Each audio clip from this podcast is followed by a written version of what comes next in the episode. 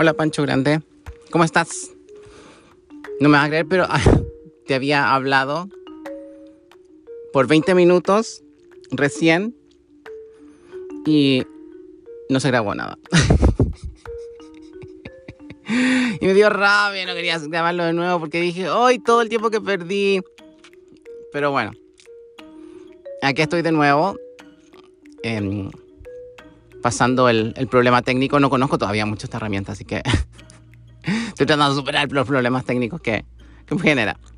Pero la intención, yo dije que iba a volver el lunes, volví el lunes, había vuelto antes, pero no se grabó, pero volví y aquí estoy, como prometí. Em, no, no me dio miedo ni nada como, como yo pensé. Estoy, de hecho, mucho más cercano a abrirme a entender lo que me pasa adentro y siento que si bien el miedo existe, estoy un poco más abierto a tratar de entenderlo y de dónde viene y qué es, quién es, cómo se presenta y en qué forma se presenta y cómo puedo tratar que eso se transforme finalmente en un nuevo tipo de relación para mí y en algo mucho más grande de lo que soy ahora. Y mm, un poco para tratar de entender lo que es el miedo. En mi experiencia el miedo es un mecanismo de defensa que tiene el cerebro frente a una situación futura que no se ha dado todavía, pero que al tu cerebro le recuerda a algo del pasado que le generó dolor o le generó alguna experiencia traumática y te detiene de hacerlo. Te frena. Y eso que no ha pasado, no ha pasado absolutamente nada. Es, eh, simplemente tu, tu, cabeza empieza a funcionar de una forma de que te quiere frenar de hacer algo por miedo. Porque eh, algo le recuerda de tu pasado a alguna, alguna situación vivida y que se podría repetir en ese momento. Y ahí vienen todas esas sensaciones de miedo que uno tiene, que típico, la, ansiedad, taquicardia, eh, la, tensión de, la tensión de los músculos, que no se pone así como duro, como que quiere escapar. Eh, lo de repensar y repensar mucho lo que uno va a decir, porque si uno dice algo tonto, quizá que le van a decir, y eso es miedo simplemente. Y mm, todas esas sensaciones vienen de la mano. Entonces, em, tenemos muchas formas de, poder enfrentar este miedo. Una, obviamente, es simplemente a lo bruto, tirarnos en contra del miedo o tirarnos en contra de la situación que nos recuerda a una situación de miedo, em, ir al choque, o tratar de llegar al fondo de qué es lo que nos genera miedo y tratar de tenerlo presente cada vez que se empieza a repetir una situación igual, porque podría darse. Eh, de hecho, el cerebro es... El cerebro es maldito. ¿ah? No, mentira. El cerebro no es que sea maldito, sino que el cerebro muy pocas veces te dice explícitamente a lo que le tienes miedo. El cerebro simplemente extrapola. Dice, ay, yo creo que esa situación se parece a esta. Y el cerebro mismo hace las conexiones. Ahí como que te esconde la pelota y no te quiere realmente decir qué es. Porque de hecho al cerebro mismo le da miedo volver al lugar que generó el miedo. Súper raro. O sea, por ejemplo, no sé, cuando eras chico tú decías algo y te, te pegaban por insolente. ¿ya? Digamos que después de un tiempo ya tú borraste esa imagen de, de que te golpeaban por insolente. Y simplemente cuando ibas a decirle a alguien, a otra persona, ya en el futuro, adulta, que tenía las mismas características de la persona que te pegó cuando chico, el cerebro dice, ah, no, no le digáis nada mejor y date una vuelta y anda por otro lado o, o di cosas muy cuidadosas, muy, muy em, certeras o correctas o técnicamente correctas, etcétera, justamente para no correr riesgo. Lo cierto es que todas las personas son distintas y no todas las situaciones son iguales, pero el cerebro te las recuerda y de hecho cualquier situación podría transformarse en ese miedo de el reto del, del castigo. Y mm, En mi caso, yo he vivido con miedo toda la vida. Creo que en muy pocas oportunidades no he sentido miedo. Y creo que nunca lo he enfrentado porque nunca había querido meterme o el cerebro me engañaba y me decía que era la situación puntual la que me daba miedo, pero en realidad eran todas. Y el cerebro no me dejaba entrar lo suficiente en mi cabeza como para poder ver dónde estaba, dónde nacía ese miedo. Y por qué yo lo extrapolaba a un sinfín de situaciones que me impedían empezar cosas o hacer cosas o hablar con alguien que no conocía o un, montón de situaciones que básicamente que iban más, más relacionado a lo social, a la, a la social, a la social, a, la sociabilidad que otros temas. Y, y la verdad es que yo siempre viví así. Eh, sin enfrentarlo y pensaba que mi vida era lo normal, que había que vivir con ese miedo. Y lo cierto es que no. Sin ir más lejos, en, mi relación con mi pareja, eh, en la última discusión que tuvimos, yo me defendía y me hacía la víctima, como que yo no tenía la culpa, porque tener la culpa significa un castigo eventualmente. No me, no me daba cuenta mientras discutía pero yo estaba empecinado de que la culpa de un problema no, era mío. Y no lo quería ver. Y mm, después de unos días que lo pensé en profundidad, mi miedo era justamente ese. Tengo dos tipos de miedo. Un, un tipo de miedo que aparece en las personas nuevas que conozco, a las personas desconocidas que no sé cómo van a reaccionar frente a algo que yo digo. Y el segundo miedo a la gente que conozco que me exige emocionalmente una correspondencia de lo que ellos me entregan. Y las dos tienen una raíz en mis papás, en la relación con mis papás. Por un lado estaba mi mamá que yo no sabía cómo iba a reaccionar frente a lo que yo dijera en ciertas situaciones. Y me daba esa incertidumbre de cómo iba a reaccionar un adulto frente a lo que yo dijera. Entonces lo que yo trataba de decir siempre eran cosas técnicamente correctas, nada emocional, nada que se pudiera refutar, no opiniones, nada. Y por otro lado, están las relaciones más a largo plazo, como la que establecí con mi papá,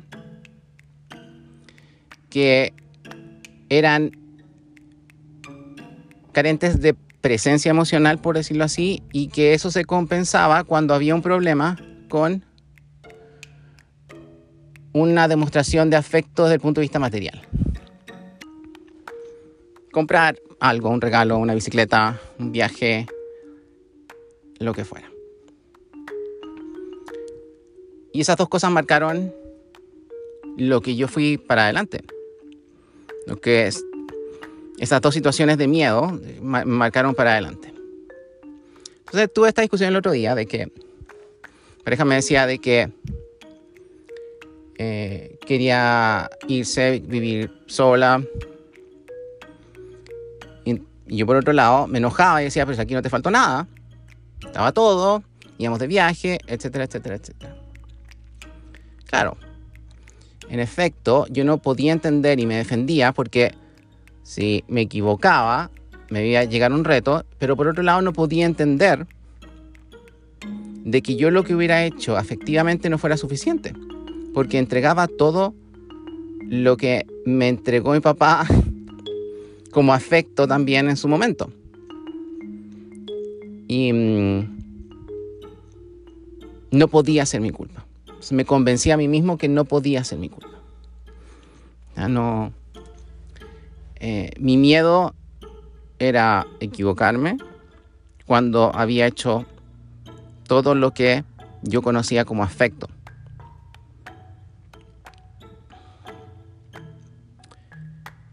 Y mm,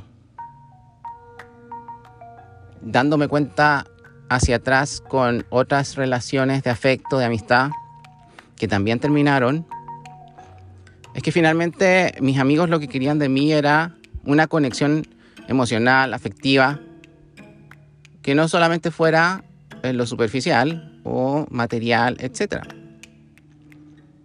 Pero como yo vivo en el miedo, y la gente que está asustada, ¿qué hace? Se esconde. Y digamos que yo vivo constantemente casi en una cueva y me comunico para afuera de esa cueva a través de un citófono. Y todo lo que necesita la gente que está afuera, no sé, lo compraré por internet, por algo. Mi presencia no está, porque yo paso escondido. Y no puedo entender que la gente me pida mal, más cosas de las que yo doy. Lo cierto es que la gente lo único que me pide es que yo salga de la cueva y hable con ellos. Que me relacione. Que eh, ese afecto que siento se transforme en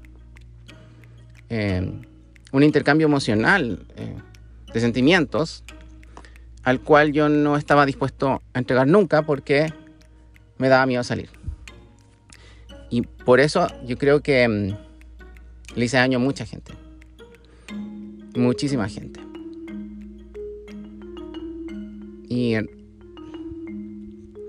me da vergüenza. De hecho, sería, quizás lo verían como oportunista de mí, ah, ahora me di cuenta y, y pido perdón. La verdad es que ni siquiera pido perdón, me avergüenzo de lo que pasó. Y me gustaría poder arreglarlo, pero ha sido mucha gente. Lo dejé pasar mucho tiempo desestimé sus emociones porque dije, bueno, se les va a pasar, total es un berrinche. Y lo cierto es que no, lo cierto es que me necesitaban en algún momento y yo no di la cara porque pensaba que esto se compensaba con cosas.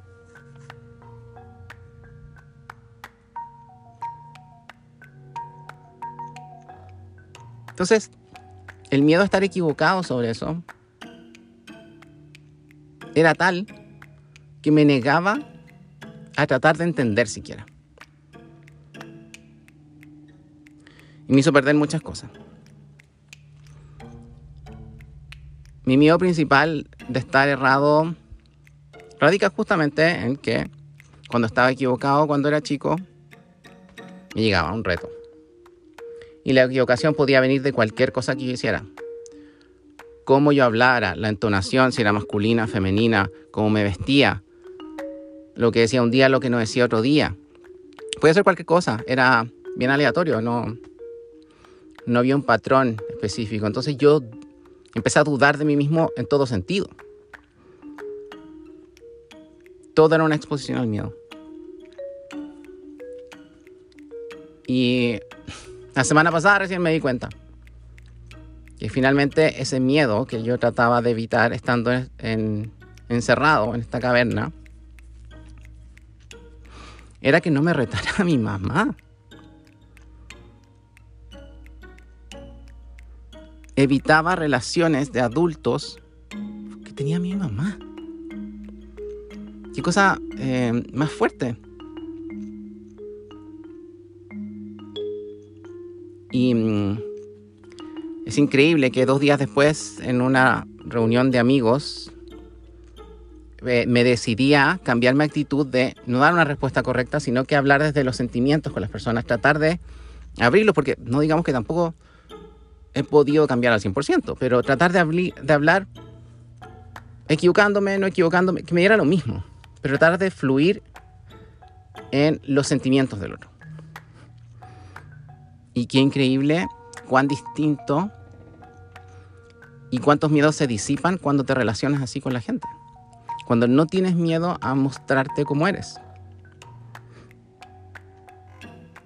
Ya no tienes dudas de que si eres gordo, flaco, alto, bajo, si dijiste una tontera o no dijiste una tontera.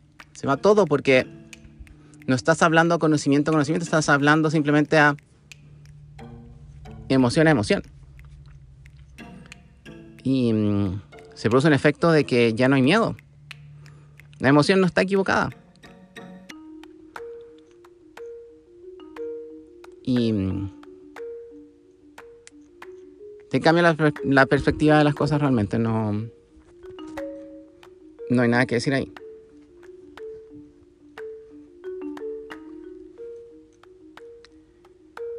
Ahora, la segunda y parte final del miedo es poder superarlo. Más que superarlo, si vive contigo, si es, que es como una cicatriz que vive contigo, ver que está ahí la cicatriz, pero saber que tú eres más que la cicatriz. Saber que tú eres eh, más emociones, más sentimientos, que puedes conectar de otra forma, que esa cicatriz quedó, efectivamente, y lo más probable es que ahí radiquen la mayoría de tus miedos, pero los tienes cercados, van a quedar ahí. Tú eres más que eso, tú eres un cuerpo completo. Una persona completa que ha vivido más cosas. Eso es lo que yo quiero, me gustaría para mí. No quiero ir, salir y pedir, un, pedir perdón superficial, sino que me gustaría que la gente entendiera de que me avergüenzo de cosas que hice por no entenderlas y por no querer entenderlas porque mi vida era así. Se movía de esa forma. Y no quiero tener más miedo. Y quiero conectar con la gente de verdad. Y ojalá pueda. Vamos a ir viendo para adelante cómo pasa. Ahora tengo que tratar de reconectar, quizá, con gente, en especial mi pareja, por el daño que hice. Pero la decisión siempre va a estar ellos. Yo no hay, no puedo seguir teniendo miedo de la decisión que tomen los otros adultos por algo que efectivamente yo hice mal. Tengo que aceptarlo tengo que tomarlo como una lección y no seguir haciéndolo. Lo menos que me gustaría ver a una persona que ha sufrido por mí más infeliz por mí también. Pero sí que sepan, que sepa que mi cariño, mi afecto se mantiene. Lo expresé mal porque no sabía más. Y que ahora entiendo y que mm, mi desafío es ahora trabajar hacia adelante en tener otro tipo de relación con el resto y tener yo también otro tipo de relación conmigo donde el mío ya no, no tiene cabida, no es un actor principal, sino que son las emociones, el compartir y vivir feliz. no, sí. no, lo digo, no lo digo como frase cliché, lo digo de verdad, no lo digo en broma. de verdad quiero eso. Se siente muy bonito eso. Em, de nuevo, llegar a eso, llegar a entender de dónde viene el miedo, es terrible porque el cerebro está bloqueado, no quiere que tú llegues ahí porque al cerebro le da miedo entrar ahí. Pero hay que intentarlo. Hay situaciones que producen un quiebre y que hay que utilizarlas como como un elemento como de viaje hacia tu cerebro para investigarlo. ¿Qué fue lo que me pasó a mí? Y pude hacerlo. Y de verdad toda mi vida conectó hacia atrás. Estoy súper feliz, súper triste y súper avergonzado por el daño que me di cuenta que hice. Pero al mismo tiempo sé que hay un futuro para mí. Así que gracias por escucharme, Pancho Grande. Espero poder ser orgullo de ti, poder dar la pelea con esto, dejar mis miedos en el espacio que debieran estar y no en todos lados. Esa cicatriz se vea, pero que se quede como cicatriz en un solo lugar. El resto soy yo y soy más que eso. Así que voy a la pelea y si alguien más está escuchando, de la pelea, da la pelea. Yo sé que lo van a lograr. Así que un abrazo nos vemos mañana. Hablamos mañana va a ser más gracioso. Este fue un tema más o menos triste, pero que se puede salir adelante. Quizás lo puedo, lo puedo volver a tocar más adelante. Em, me encantaría. Y más fuerte aún. Así que eso, un abrazo. Que estés muy bien. Chao.